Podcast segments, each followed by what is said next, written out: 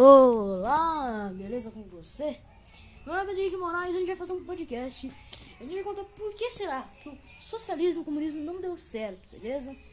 É, espero que você compartilhe. Eu, é uma ideia que eu tive, né? Estudei bastante para saber esse podcast. Então, por favor, deixe, deixe seu like, né? Eu vou postar no YouTube daí também. Então, por favor, compartilhe esse podcast para me ajudar, para poder crescer e falar mais sobre política. Então, vamos lá. Vamos começar então. O socialismo e o capitalismo oferecem soluções radicalmente diferentes para o problema da escassez, já que, é, já que é impossível que todos tenham imediatamente o mesmo e ao mesmo tempo tudo aquilo que querem. Ou seja, não dá para você ter tudo que você quer ao mesmo tempo. Que querem. Como não, então, como podemos decidir modo eficaz e controlar os recursos que temos? Ou seja, como é que a gente pode controlar nossos recursos? A solução que foi escolhida tra trará profundas implicações e ela pode significar a diferença entre prosperidade e empobrecimento, trocas voluntárias e, e correção política, liberdade e totalitarismo. O sistema capitalista funciona em um sistema, funciona, seleciona o problema da escassez ao reconhecer o direito da é, propriedade privada. Se as pessoas podem investir, ela tem tudo que ela conquistou fazendo, ela pode, ela tem o direitos dela em investir. Privado. E honestamente adquirida. O primeiro a utilizar um determinado torna-se o seu proprietário, ou seja, eu sou dono daquilo que eu tenho. Outros podem adquirir por meio de troca, ou seja, compra e venda voluntários. Mas até que o dono da propriedade decida fazer um contrato, ou seja, você só vai tirar alguma coisa de você se você quiser. Ou seja, de pode fazer o que você quiser com a sua propriedade desde que ele não interfira na propriedade alheia, danificando, danificando-a fisicamente. O Estado socialista tentando solucionar a propriedade de uma maneira completamente diferente, ou seja, é a mesma coisa. No, no, no, uma maneira completamente diferente, assim como no capitalismo. As pessoas podem ser donas dos bens de consumo, mas o socialismo, diferente do capitalismo, as propriedades que, que servem como meio de produção são coletivadas, coletivizadas, ou seja, não possuindo, uh, não possuindo, não possuindo proprietários, ou seja, uma pessoa é dona de máquinas, empresas e tudo mais, entendeu? Utilizando a produção bens de consumo, a humanidade por assim ser dona desses recursos. Apenas um tipo de pessoa pode comandar o meio de produção: os zeladores do sistema, aqueles que controlam o arranjo socialista. As leis econômicas garantem que a, que a socialização dos meios de produção sempre irá gerar efeitos econômicos, sociológicos e perniciosos de qualquer experimento socialista, sempre que acabará em fracassos por cinco motivos. Ou seja, as leis econômicas são ditadas pelo governo. Ou seja, o governo é, dita o que você deve fazer com seu dinheiro, que você deve fazer, sim. É basicamente isso. Então, quais são os cinco motivos que fazem o socialismo é, meio que são um fracasso? Primeiro, o socialismo resulta em menos investimentos, menos poupança e um padrão de vida menor. Ou seja, as pessoas que moram numa comunidade, num país socialista, normalmente você vê que são países mais pobres. Passando a moto aqui, são países mais pobres. Ou seja, é, é, é padrão de vida menor. Quando o socialismo é inicialmente imposto, a propriedade precisa ser redistribuída.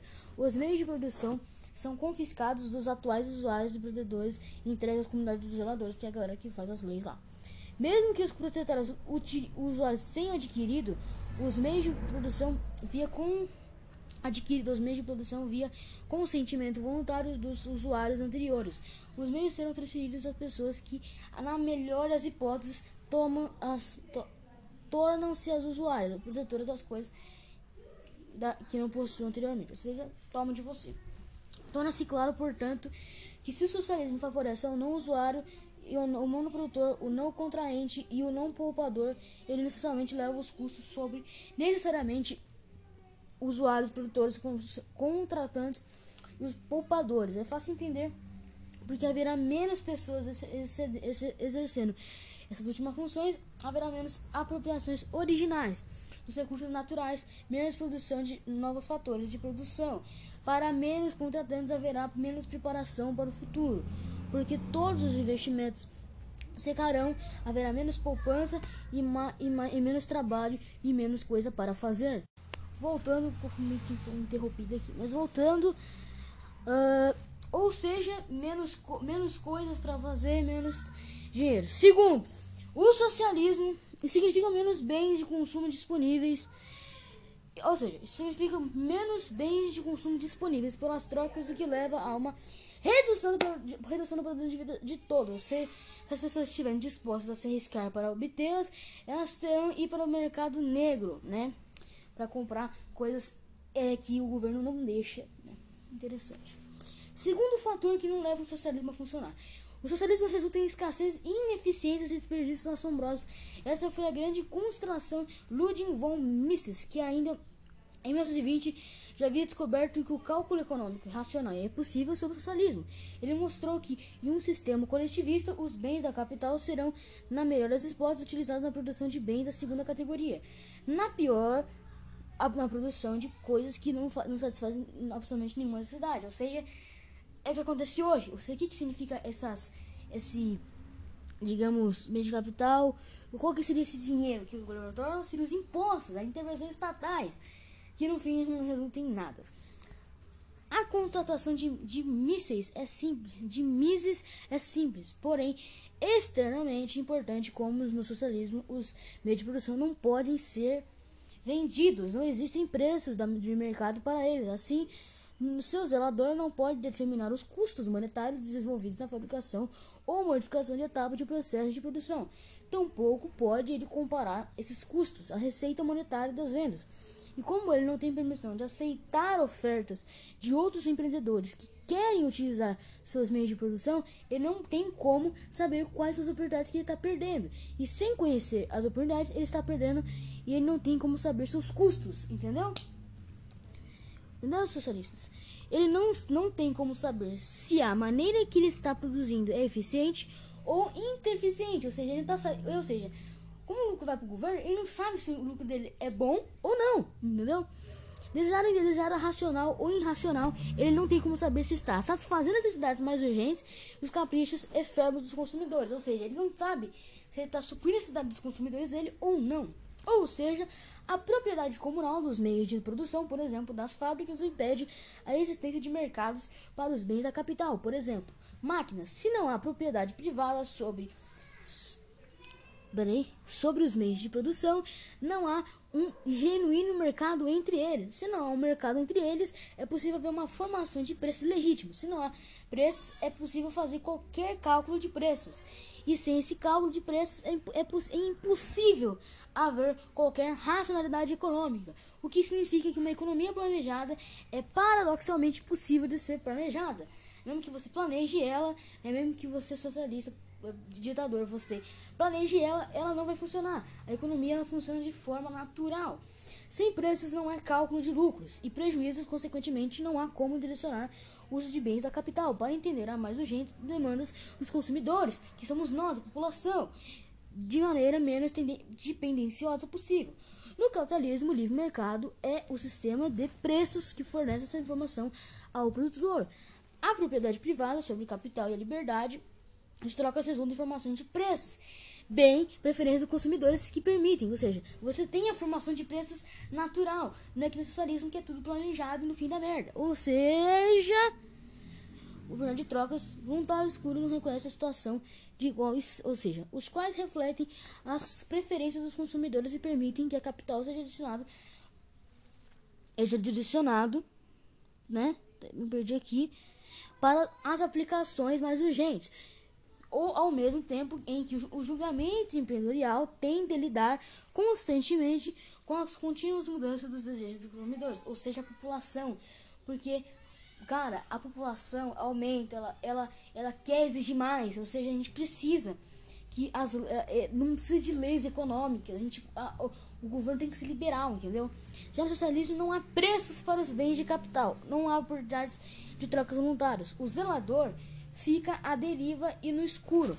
E como ele e como peraí e como ele não conhece a situação de, de, de como melhorar, ao menos os produtores podem calcular e fazer, fazer abandonamentos maior em uma economia na qual o mercado consumidor para os produtos é muito grande. O dilema do produtor é ainda pior.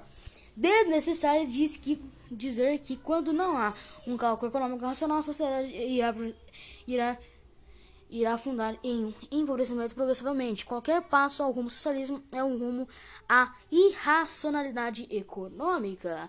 Terceiro fato, o socialismo resulta na utilização excessiva de fatores de produção, até o ponto em que eles se tornam completamente dilapiados e vandalizados em um proprietário particular. E um regime capitalista tem o, o momento em que, se ele quiser manter para si as receitas da venda, sendo assim o do total, como ele é dono do seu objetivo, é, é, é, é maximizar o valor, fator responsável pela produção dos bens e serviços por serem vendidos.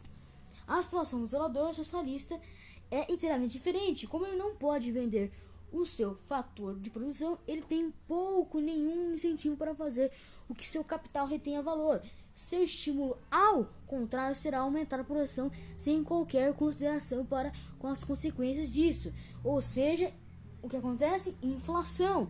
A situação, ou seja, ou seja, a situação consequências disso, o valor sobe e aí acontece a inflação. Há também a hipótese de que, caso o zelador vislumbre uma oportunidade de utilizar seus meios de produção em benefício privado, como produzir bens para serem vendidos no mercado negro, por exemplo, ele terá o incentivo de hum, aumentar a produção a custo do valor do capital, consumindo completamente o maquinário. Afinal, ele não tem nada a perder e tudo a ganhar. Não importa como você veja, quando não há propriedade privada de mercado, ou seja, quando há socialismo, os produtos estarão propensos a consumir o capital até na sua completa inutilização. O consumo de capital leva ao empobrecimento, ou seja, o que acontece? O imposto aumenta, não é imposto, não é isso que eu estou falando. O que acontece? O dinheiro ele perde o valor e a economia vai começando a empobrecer a população. Quarto fator: o socialismo leva à redução da qualidade dos bens e serviços disponíveis do consumidor. Sob, sob o capitalismo, o empresário pode preservar e expandir sua empresa apenas se ele for capaz de recuperar seus custos de produção. E como a demanda pelos produtos de consumidores fazem o preço da qualidade, sendo o preço critério de qualidade, a qualidade dos produtos tem que ser uma preocupação constante para os produtores, isso só é uma possível se houver propriedade privada, troca voluntária de mercado. Sob o socialismo, as coisas são, são diferentes. Não apenas os meios de produção coletivamente geridos, como também a coletiva e renda obtida. A maneira de dizer que a renda do, do, do produtor tem pouca e nenhuma conexão com a avaliação que os consumidores fazem do seu trabalho, todos os produtores, obviamente, sabem desse fato. Assim, o produtor não tem motivos para fazer um esforço especial para melhorar a qualidade de vida do seu produto. Em vez disso, ele irá dedicar menos tempo e menos esforço para produzir o que os com os consumidores fazendo o que ele quer. O socialismo é um sistema que incentiva produtores a serem preguiçosos. Ou seja, no capitalismo, como você tem trocas de mercado, as pessoas vão cobrar mais de você e como a, a qualidade do produto é, é, digamos que, há uma preocupação gigantesca, não é, digamos que você não tem a, as pessoas não ficam com preguiça, elas vão lá. Já no socialismo, elas veem que a economia está afundando e simplesmente param. O socialismo leva a, e quinto fato e último, o socialismo leva à politização da sociedade. Dificilmente pode existir algo pior para a população do que para a produção de riqueza. O socialismo, pelo menos em sua versão marxista, diz que o seu objetivo é completamente igualdade. Os marxistas observam que, uma vez permitida a propriedade privada em meios de produção, está permitida a criação de diferentes de, de diferenças sociais. Seu, seu proprietário é recurso A isso implica que você não é, logo nossa relação com o recurso se torna diferente e desigual. Ao abolir só uma vez a propriedade privada, os meios de produção, diz, dizem os marxistas, todos passarão para ser coproprietários de tudo. E isso seria mais justo, pois estaria refletindo a igualdade de todos os seres humanos. A realidade, porém, é muito diferente. Declarar que todos são coproprietários de tudo irá selecionar apenas nominalmente as diferenças de posse, mas não irá resolver o real fundamento do problema remanescente ainda que existirão diferenças no poder de controlar o que ser feito para os recursos.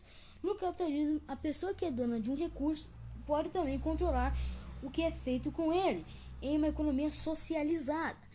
Isso não se aplica, pois não, não mais existem controle, eh, não existem proprietários, não, não obstante o problema dos, dos, do controle continua. Quem irá decidir o que deve ser feito com o que? No socialismo há uma maneira, uma maneira, há uma maneira. As pessoas devolvem suas devenças ao respeito do controle de propriedade, so, sobrepondo uma vontade à outra. Quando existirem diferenças, as pessoas irão resolvê-las por meio de meios políticos. Se as pessoas quiserem melhorar sua renda sobre o socialismo, elas terão que ascender as posições mais valorizadas da hierarquia zeladora. Isso requer tanto talento, isso requer talento político sob menos tempo e esforço, desenvolvendo suas habilidades produtivas e mais tempo e esforço aprimorando seus talentos políticos. À, medida que as pessoas vão abandonando seus papéis de produtores, usuários de recursos, percebem que suas personalidades vão se alterando. Elas deixam de cultivar a capacidade de antecipar situações de escassez, de aproveitar, de aproveitar oportunidades produtivas, de estar antecipar a mudança na demanda do consumidor e desenvolver estratégias de marketing, iniciativa do trabalho e dar resposta dos anseios de terceiros. Nesse cenário, as pessoas passam a desenvolver a habilidade de mobilizar o público em favor de suas próprias posições e opiniões, utilizando de artifícios como demagogia, poder de persuasão e retórica, promessas, esmolas e ameaças sobre o socialismo, as pessoas ascendem no topo quando são diferentes do que fazem sobre o capitalismo. Quanto mais alto você olhar para uma hierarquia socialista, mais você encontrará excessivamente incompetentes para fazer o trabalho que supostamente deveriam fazer. Não é nenhum obstáculo para a carreira de um político isolador ser imbecil, indolente, ineficiente e negligente, só é necessário que ele tenha boas habilidades políticas. Isso é uma receita para empobrecimento de qualquer sociedade. Muito obrigado para você que assistiu esse podcast até aqui, porque o socialismo irá sempre fracassar. Muito obrigado pela sua companhia, estes 17 minutos de podcast. Muito obrigado mesmo. É, que Deus te abençoe. E vamos fechar isso aqui. Compartilhe isso aí pra galera aí que gosta de política, gosta de economia. E falou!